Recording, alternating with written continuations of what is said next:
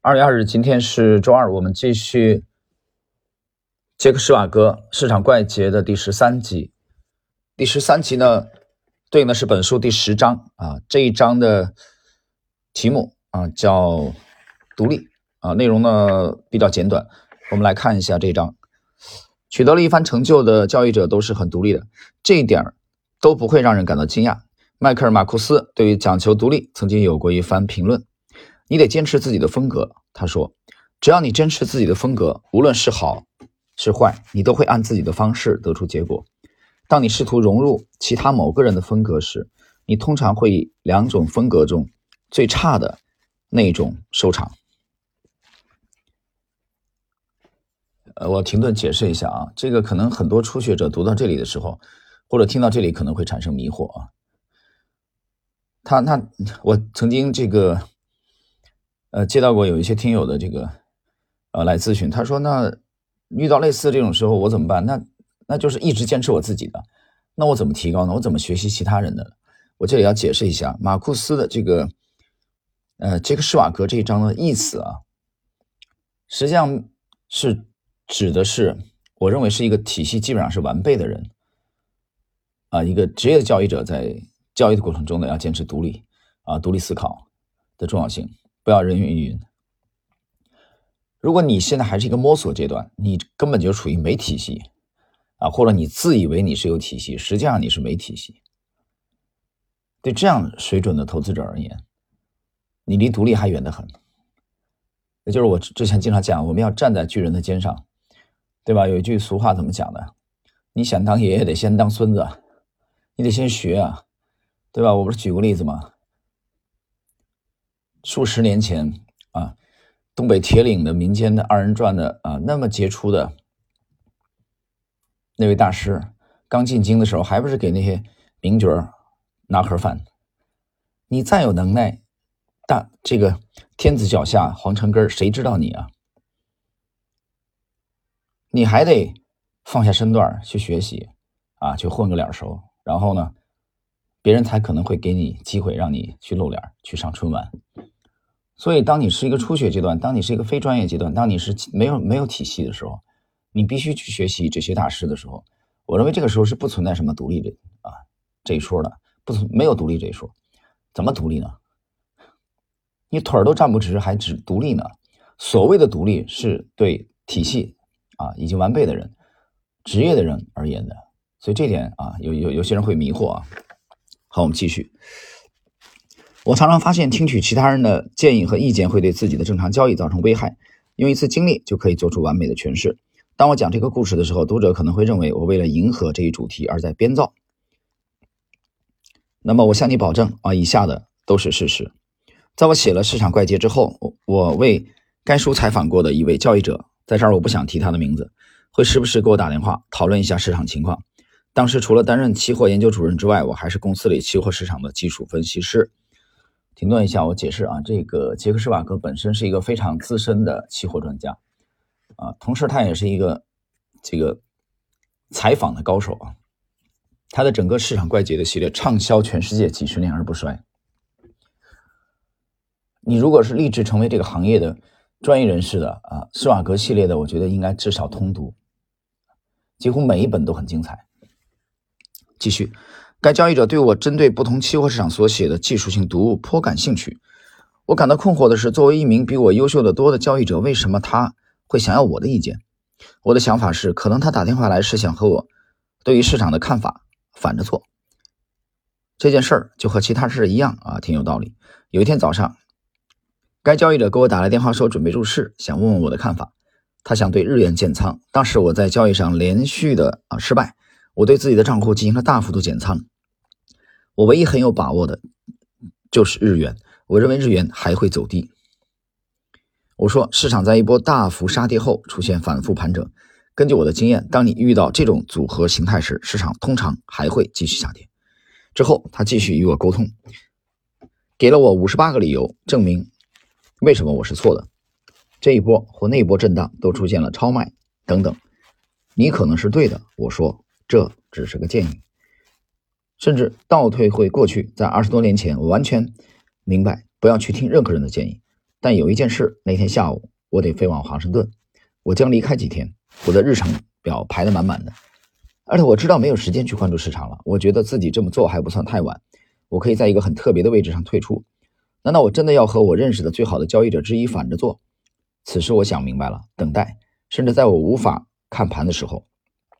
所以与我所做的更好的判断相反，我走向收盘后交易柜台，填了一份指令单，要求平仓。我盘算过一番，因为我本可以只填一份保护性止损单，我没必要为了小心谨慎、持有头寸而去关注大盘。我确定，当读者得知几天后，在我出差回来，日元跌去了几百个点，并不会觉得惊讶。但你得相信我所说的说的事情。在同一天，那位交易者给我打来了电话，虽然我很好奇。现在他对日元的看法是怎样的？因为日元出现了与我们上次谈话中他的观点截然相反的走势，发生大幅度下跌。但我也不至于那么不会聊天去谈这个话题。但是随即他说了：“你对日元怎么看？”我也装蒜啊，就当正好想起我俩上次关于这一市场的聊天。我说：“哦，对了，说起日元，你还看多吗？”他在电话那头大声的说了句：“看多，我是看空的呀。”我还没有提到的是，他是一名超短线交易者，对他而言，长线交易可能就是一天，而对我来说，短线交易可能要花两周时间。因此，当他和我说这件事的时候，他确实是看多的。他在寻找一次短期啊，他这个短期实际上就是当天反弹。但当市场走势与他的预期不符时，他就断定自己判断错了，便对看多的头寸平仓，转而看空，赚了两百个点。而我一直都是对的，所以什么都没做。问题在于，如果你听从其他人、其他任何人的建议，无论该交易者技术多好或有多聪明，我保证结果都会很糟糕。你不能听了其他人的建议就采取行动。正如迈克尔·马库斯所说的，你得坚持自己的风格。那么。这章内容就结束了啊，就到这儿了。所以，我们啊，我们继续来这个解读一下啊。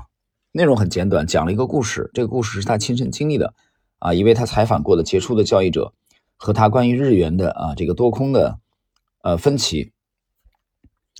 等这个事情彻底过去以后呢，作者去反省这段事啊，反思这段经历的时候，他会发现很有趣的是，那位杰出的交易者其实也没错。那么杰克施瓦格对日元的判断也是完全正确，但是两个人在当时的表述啊方向是反的。这里边的问题出在哪里呢？就出在那位交易者是一位啊超短线的交易者，而杰克施瓦格的短线呢基本上是指的是两周以内，所以施瓦格的风格是偏长线的。所以由于这个持仓周期的不同啊，投资风格的不同，这里边产生了差异，所以就是。我想呢，就是作者讲到这个个体差异的问题啊，就你作为一个独立的交易者，你作为一个成熟的交易者，呃，作为一个体系已经很完善的交易者，不要轻易的去接受别人的意见，或者让别人的意见影响你的判断，啊，让别人的意见去左右你的体系得出来的这个结论，影响你的操作。我刚才在开篇的时候已经解释了，啊，如果说你现在目前没有处于专业的阶段，还处于求道。啊，路漫漫兮啊，到这个阶段，吾将上下而求索，还在建立你的体系的阶段，还在遍访名师的阶段。那这个时候，你去去学习啊，各个流派，或者说你找到的其中的跟你的气质比较吻合的流派的啊，这个过程中呢就没有办法了啊。所以，我觉得具体的问题还要具体来分析。这章很简短，但是施瓦格向我们强调了作为一个专业的交易者，保持独立思考、独立操作的重要性啊！希望引起大家的重视。那么，在这期节目录制的结尾，现在是二月二日上午十点三十四分啊！我瞄了一眼，看看看到了上证指数啊在反弹，连续。下跌了四个交易日啊，目前呢在反弹，上证是三千五百二十四点四八点，呃，我们的持仓再度创出了历史新高。在昨天，是从十二月二十一日冬至那个音频之后，我们在一季度啊推出的一集，啊，像这样性质的呃音频的话，一个季度估计也就是不会超过两集啊。我们上一次是上个季度四季度，在十二月二十一日冬至那天，然后在昨天推出的，大家已经看到了啊，推出的是一季度的这一这一这一集，呃，反响是非常的强烈啊，包括喜马的这个啊编辑我们沟通，那么。思路啊，在那里面讲的很清楚了，我这里边不多讲啊。那么只是告诉大家一点，呃，多花一些时间去研究图表，多花一些时间去研究一下图表和公司基本面的结合。那么多花一些时间去借鉴比你优秀的交易者的经验啊和大师们的投资智慧，而少花一些时间。去听所谓的市场评论，去听所谓的对具体点位的预测啊，这种最扯淡的东西。好了，各位，我们今天的节目的内容就到这里，谢谢。